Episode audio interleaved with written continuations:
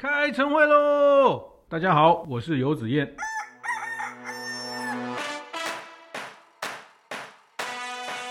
呃，很多人生意很好，品牌很好，想要多开几家店，但是最大的问题都是先要有人。所以，怎么样把人才、把人的团队建立起来？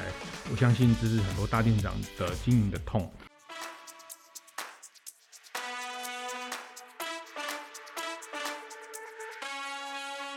观念对了，店就赚了。欢迎收听大店长晨会。很快的哈，这一年啊，一整年，二零二零年就快结束了哈。那这一年对服务业经营者来说，呃，是真的非常非常非常挑战的一年哈。说三个非常，就是真的非常挑战。不知道大家有没有盘点过，或是算过你这一年来你这家店的这个流动率大概是多少？就是说过去一年来，这个你的员工。啊，包括正职，包括攻读的这个伙伴的流动率大概是多少？谈这个题目主要是谈到，嗯、我常听到很多的大店长跟我说，这个生意太差哈，这个店会倒；生意太好，人会倒哈，因为找不到足够的人手。那现在的呃服务业市场人力也非常的短缺哈，那呃很多人生意很好，品牌很好，想要多开几家店，但是最大的问题都是先要有人，所以怎么样把人才、把人的团队建立起来，我相信这是很多大店长的经营的痛。那刚刚谈到的这个呃流动率、离职率哈，呃其实在经理人月刊有做过一个调查，台湾的餐饮业。就是啊、在寒季时的这个伙伴的平均流动率大概是多少？各位猜猜看啊、大概是大概是到百分之四十哈。意思是说，你一年内你的员工有百分之四十，有四十个里面有四个。这个就消失了哈，就啊、这个不见了，然后就会替补新的进来，呃，那这个四十趴其实呃在全世界其实也不是只有台湾这个餐饮服务业流动率很高，其实在美国，美国劳动部的统计局它其实呃也做过一个数据的统计哈，那它也是对啊、呃、不同的产业做离职率这个流动率的调查，那服务业在美国一度高达。将近百分之七十啊，很可怕哈！就是说，你招进来的十个人，这一年内只有三个留下来，进入到第二年。那其实，在日本也是哦，日本的厚生劳动省他们在二零一九年也做过一个追踪调查哈，他们是调查这个呃高中跟大学毕业后三年内他的离职率，他的。呃，流动的改变职业的这个比例，那其实呃，不论其实大学或是高中毕业的学历，他们都看到，其实这个流动率最高的就是呃，各位服务业有关的这个旅馆跟餐饮业哈。那第二名就是生活相关服务业，也是服务业重哈。所以这个就是全世界在经营服务业大概都会碰到的现象哈。流动率高，那都意味说呃，人的你要投入更多的时间招募啊，找人啊，不管商一。零四，但是大家都知道，其实现在这种透过网络去找来的，呃，这样的人其实不不容易掌控哈。那不然就是要透过员工再去招募员工。那有些品牌会走到校园，比较积极的走到学校，跟呃还在即将毕业的这个餐饮科系或者是呃技职体系的呃年轻人，先沟通他们的价值理念啊、品牌介绍他们的企业哈。总之就是说，呃，人一流动的话，你第一个你的。一定要有一个部门一直在找人嘛，哈，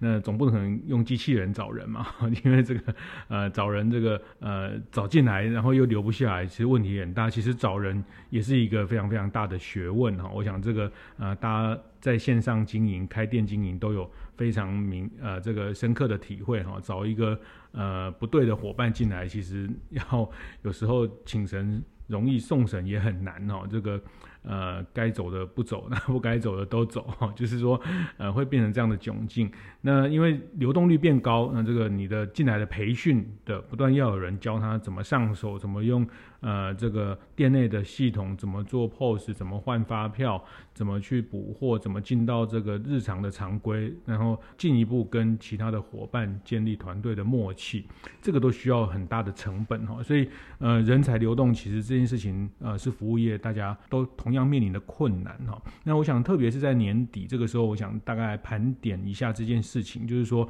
呃，第一个，你先想一想，你的店从今年年初到现在哈，那大概有多少人离职哈？那今年可能对普遍来说，可能变动会大一点，因为疫情的关系，产业的变动啊，像年初第二季疫情很严重的时候，那很多餐饮服务业真的是等不到客人哦。那个呃，有一个朋友跟我说，他们这个婚宴会馆也是呃取消了九成都取消掉哈。那这是很可怕的事情，因为像有的在在卖场里面的餐厅哈，那晚餐时间。门一打开，真的都没有半个人哈，这个员工就在那边等哈。其实员工心里也很慌哈。那所以人员的变动在那时候会出现，但是到了六七月，这个呃台湾的疫情相对解除之后，然后国旅大爆发，又找不到人了哈。那个饭店的住房率，尤其在花东哈，这个百分之八十、百分之九十的住房率又又又喜又悲哈，因为真的找不到人，找不到人，服务品质一不好，你的评价就变差，影响品牌的。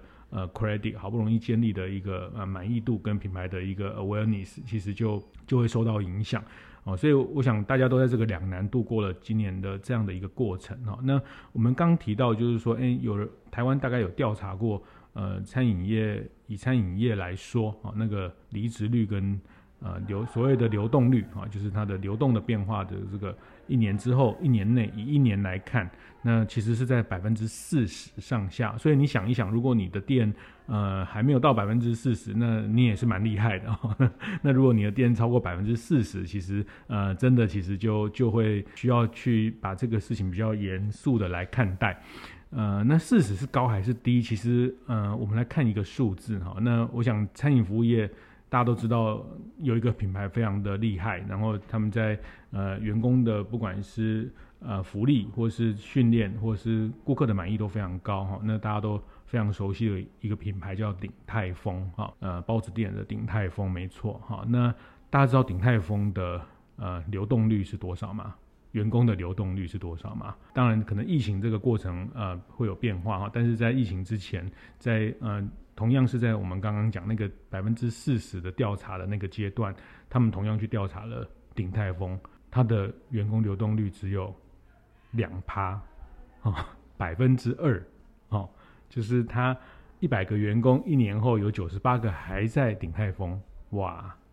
这是不是真的好棒棒？哈，那呃大家会很羡慕哈，那呃当然其实我觉得也不是说员工都不要流动哈，其实有时候。呃，适度的流动本来就是一个组织可以维持一个比较有活力的一个状态。一百个人都不走，其实也不太对哈。但是以鼎泰丰来看，其实他们呃很成功的让他们离职率非常非常低，在百分之二的这个状态哈。那那这个状态其实它就会在教育训练的就不会那么频繁哈。那这个部分呃有机会我们可以再谈谈。其实呃大家都知道。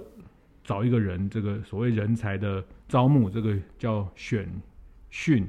用、留，哈，就是你把它选进来，哦，这个履历看完了，选进来，然后你就试用它，哈，然后选训，哈，然后就训练它，然后就上线了，哈，上线去服务，然后留才，哈，怎么样给他晋升的机会，大概有不同阶段。那鼎泰丰其实在每个阶段都。花了非常大的力气哈，呃，简单来说，他们在选这个过程，其实他们呃，大家会常看到新闻哈，就是他们呃，这个很多空姐啦或是什么征才的时候，他们都会出来找人，但是他的选，其实他呃的选择的呃，能进到鼎泰丰的招募的比例，呃，在从招募的过程其实也非常的低哈，大概不到百分之十，呃，当然它品牌是一个比较呃吸引力的品牌，对职场来说，那他。呃，给的钱比较多啊，所以很多人愿意去。曾经有人去做过统计，他们鼎泰丰的这个选材的这个比例，就是你进到鼎泰丰，呃，跟考进空姐、空少其实是差不多的哈。那这表示他们在选人的时候已经非常谨慎了。他们花了，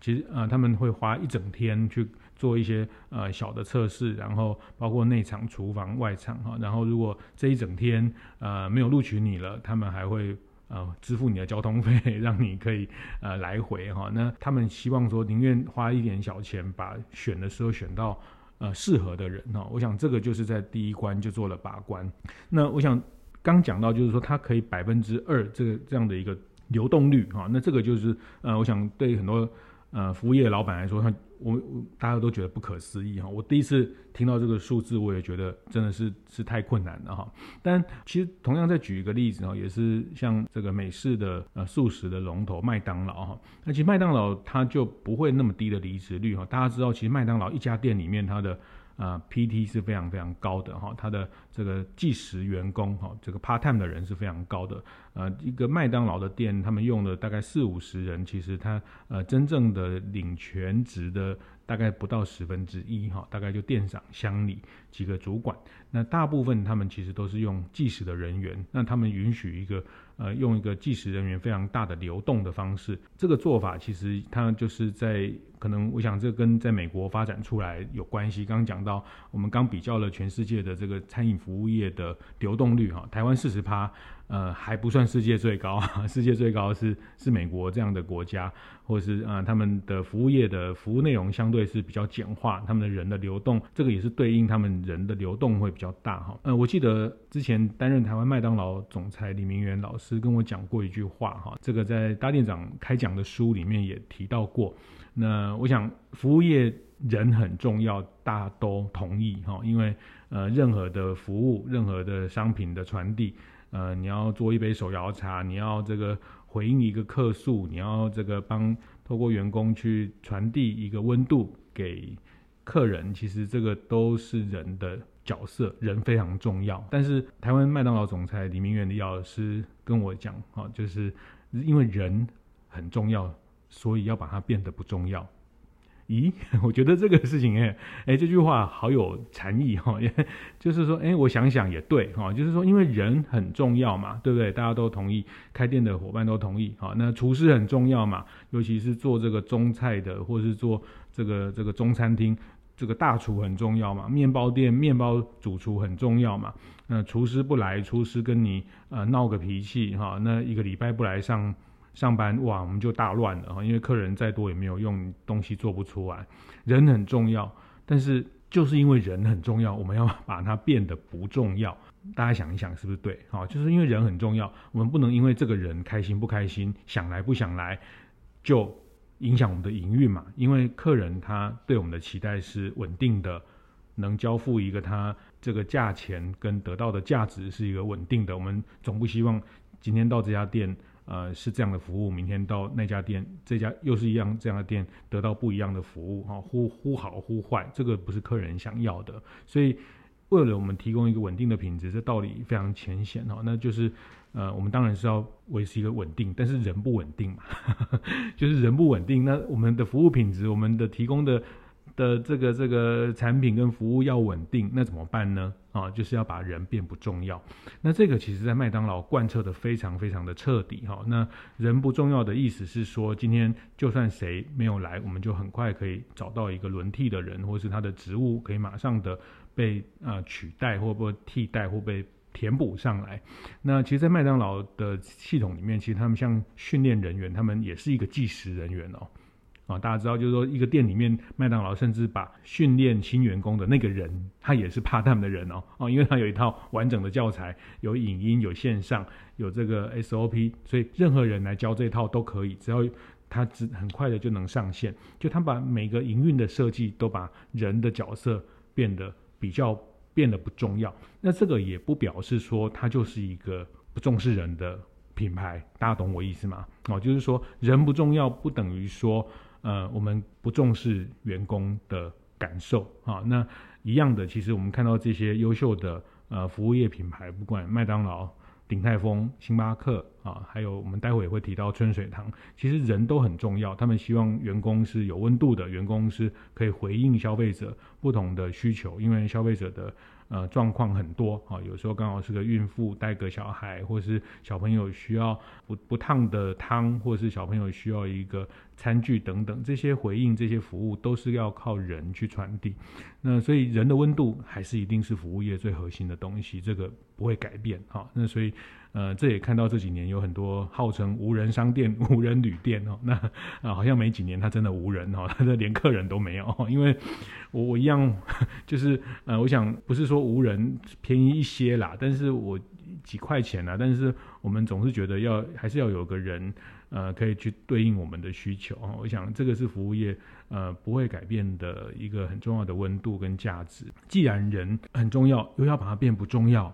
所以团队的建立这件事情就就非常关键哈，所以呃，就今天这次的晨会，特别是想跟大家分享，在团队建立这件事情，我想也是在大家呃预想明年度的呃整年的营运计划也好，或是明年度整年的训练计划也好，我们不妨是从这个问题来开始思考，怎么样去做人员的呃培训跟人员的这个团队的建立，去降低。一家店的流动率，刚讲到这个，这个人不重要哈，那但是人不重要，就是因为你要有一个好的系统啊，好的系统，好的人力资源的流程跟平台。那这个部分其实，呃，我想我们大部分的店可能都不是麦当劳，都不是星巴克哦，都不像是那么呃有庞大资源的一个品牌。但我其实呃常看到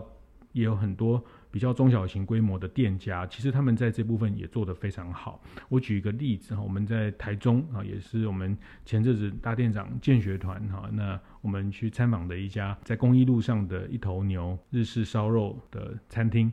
那老板是魏姐哈，那我想很多大地长伙伴都知道，我们魏信仪魏姐马业集团的执行长，他那天也跟大家很骄傲的分享，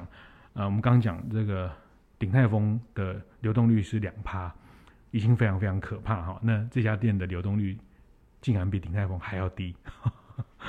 烧肉店哈，那在公益路上哈，大家知道这个台中的美食的一级战区公益路啊，那一样他们的年他们的员工也一样都是跟各位一样，大部分都是比较年轻的伙伴啊。那刚离开校园啊，也都是服务业的这样的一个呃世代。那天他跟我们分享几件事情哦，我觉得印象也非常非常深刻哈。那他他觉得呃现在的世代的年轻人，其实我们呃遇到的大概都都一样哈。如果呃我们是那个年纪，我们大概也会这样哈，就是说因为传播工具变得很发达，所以他可能就是透过 FB、透过 Line 请个假，然后呃可能呃来是上班两天三天，发现跟他想的不太一样。就发个 line 跟老板说，我下午可能就不会进来了，哈，或是这样的还算听说还算好，哈，那有的就就挥挥衣袖，哈，什么不带走，哈，那就走了，哈，那。现在员工有人说这个是一个猫的世代哈，那跟可能五六年级的这个上一辈不太一样啊啊，这个叫犬的世代啊，因为狗很对主人很忠心啊，对老板很忠心啊，你今天骂他三字经，他明天还是呃很毕恭毕敬的听你的指示跟你的这个这个对工作的要求。但是现在的世代似乎就比较没有办法这样的方式沟通，他们比较像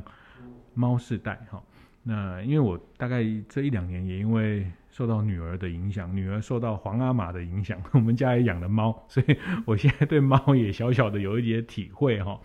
猫真的它会不开心哈，它不开心真的会做出一些啊让你头皮发麻的事情哈，它就到处乱尿尿或干嘛哈。但猫它我觉得不太一样是，就它真的需要一些情感的灌溉啊，就是情感的。连结不是说狗不需要，不是说犬世代不需要，但是相对在这个呃像猫这样的一个世代，他们情感支持会比较需要，必须要多去陪伴，多去理解他们的需求。但是他们也非常敏敏锐啊、哦，其实他们这个这样的一个新的世代，八零后、九零后的世代，他们对新事物非常敏锐，他们对讯息的掌握非常的快速，对讯息的。呃，这个收集非常的有效率哈、哦，这个是他们的长处。那我觉得用猫世代来来谈也也还蛮贴切的哈、但是呃，有时候在情感情绪上的处理，可能跟男朋友吵架哈、可能跟谁谁谁，呃，这个办公室的谁谁谁不太好就。不太喜欢跟他一起工作，或这样的一些心情，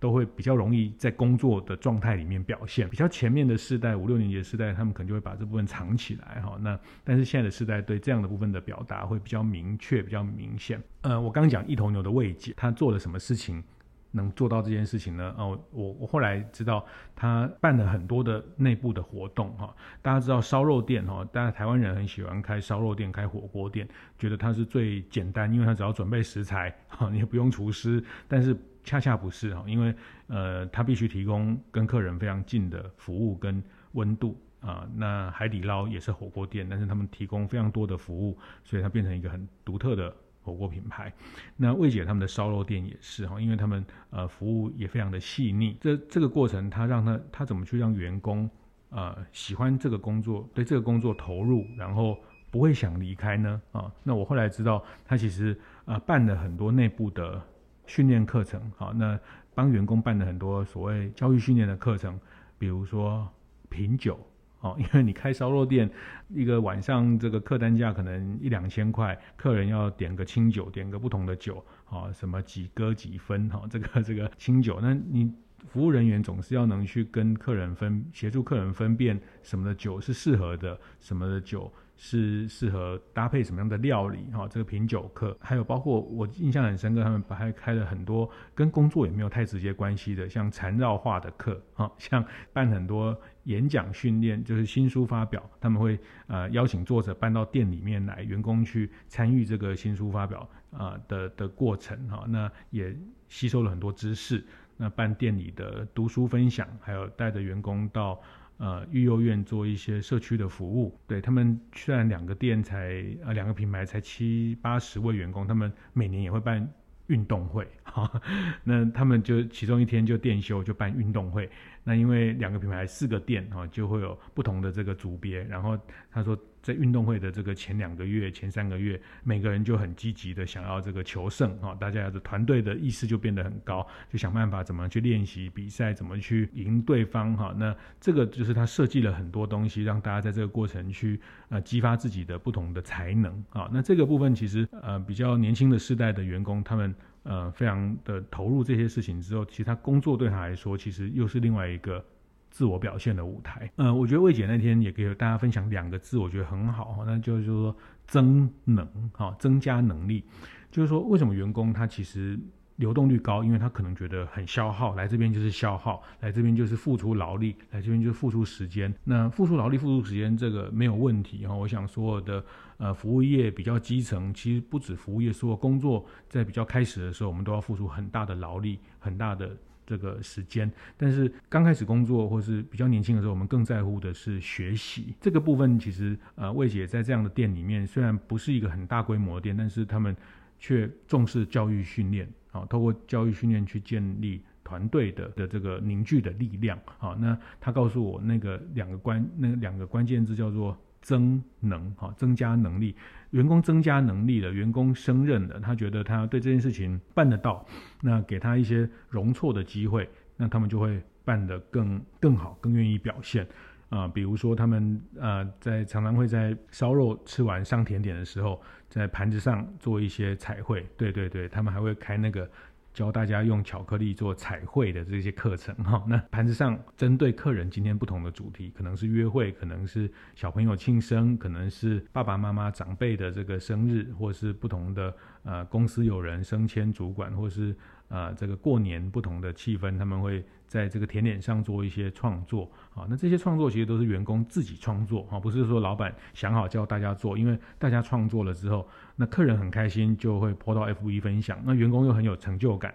好，那又会传到更多客人的这个耳朵里面啊。那大家觉得哇，这个餐厅好特别，但是这个特别都是让员工的创意可以进来，那所以。后来魏姐就跟我说，他们的店里面的那个粉丝团现在已经变成许愿池了哈，因为你想要画什么东西，就是上去，那你要画呃，比如说有人呃买了一台新的机车很开心哈，那就把这个新的这个 Gogoro 画上去哈，那这个就是他开始让客人。回到客人身上，就会得到不同的体验。那这个部分就是说，员工的这个部分的能力被增强之后，他开始就会有想要去创造、想要去表现。那恰恰这个时代的同仁，这样时代的伙伴，他们对于自我表现，呃，有有非常强烈的状态。就是说，我们呃五六年级生可能就觉得啊，不用不用，我们跟大家一样就好。那现在的呃年轻的时代啊，不管在 IG 上，不管在 YouTube 上，他们会。希望展现自己跟人家关注不一样的事情，那这些都引导回到工作，它其实对降低流动率也是一个很很好的做法。所以这边可以分享的关键就是增能哈，增加员工的能力。那你说增加了他就走了怎么办呢？那就继续增加 新的员工哈。那呃，我觉得魏姐讲了一句话，我觉得也非常喜欢哈，就是我也常跟很多服务业的伙伴分享哈，就是呃，好企业其实就是一所好学校。啊、好主管其实就是一个好老师。嗯，我们看到很多很优秀的大企业，台积电，好、哦，那台塑等等，哈、那这些好企业其实它都有非常非常完整的教育训练，啊、在外商更不用说，IBM、微软这样的大公司，啊、那基本上它都有一套非常完整的内部的训练流程，人才训练的流程。那在台积电最重要的人资长，哦，他们把人资长赋予非常大的权限，他的年薪也是非常非常高，不会比营运的这些，因为他们很清楚人是最重要的资本，即便在科技业，所以好主管可能就要扮演一个好老师哦。那呃，如果就是说增加了他的能力之后，他就一定会走吗？那我觉得魏姐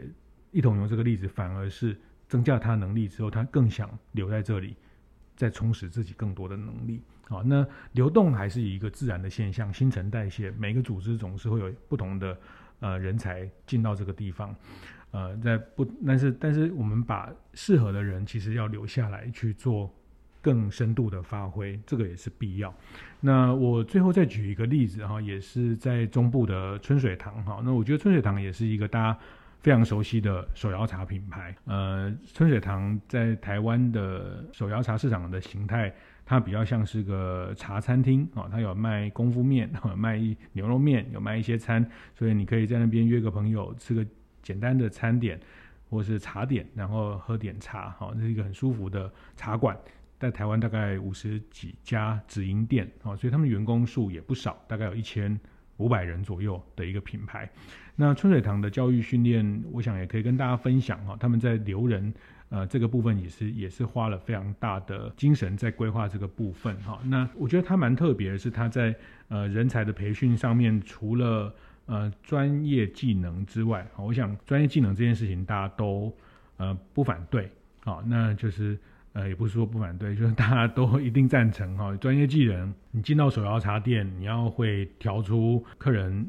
喜欢的茶哦，你要能呃做出一碗热腾腾的面啊，这个产品的品质要非常稳定啊。你什么时候呃去做呃财务的部分，主管在在不同的角色，你当然专业能力这些都要会哈。那这个在。春水堂里面有，当然有完整的系统。我想每家店，各位的每家店都会有哦，这些岗位的鉴定课程哈，就是说，呃，你大概鉴定他第一周、第二周该会什么，然后到他上线，那春水堂也会去让他的员工去建立他对茶的品味的能力啊，品尝的能力，他要去测试说这个产品是不是 OK 的啊，因为每一批茶的状态不完全一样啊。那这个是一部分之外，其实春水堂很特别，是他们在。所谓的茶文化这边也是在让员工有不同的阶段，有不同的累积，呃，包包括说他们在呃每个月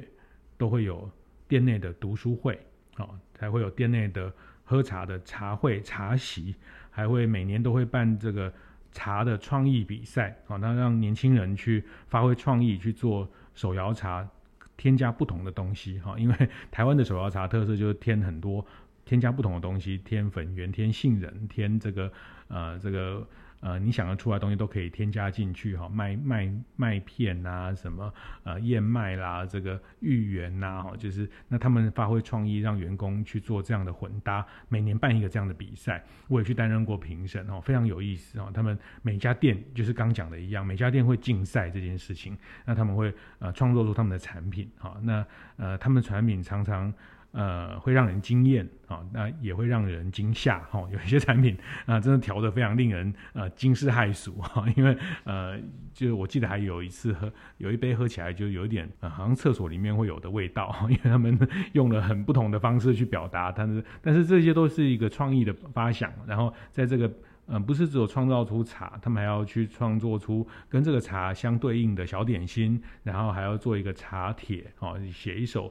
诗，哦，告诉我们这个茶的情境，还要做一个呃，像是呃茶席的方式，用一段音乐去表达这个茶应该在什么情境出现。这个就是他们在日常员工训练的另外一个呃茶文化提升，他们也透过这个让员工更去探索，更去。啊发现说，哎，茶可以做成什么东西？那其实这件事情也挺好玩的，很多这样的创意，其实后来确实真的变得变成。大家后来在春水堂喝到的一些产品，哈，当然，呃，可能经过一些微调，但是确实因为这样的员工的创意，变成内部的商品化的例子也非常的多。那当然，他们在这个之外也会，呃，还是会每年还是会办这样的一个，呃，比较传统的这个叫小壶泡，哈，就是这个泡老人茶的这种 这种比赛，哈，因为呃，他们觉得茶文化这个事情是，呃，懂得品茶，你才能懂得跟客人分享这个茶，哦，或者说客人跟你讲这个茶。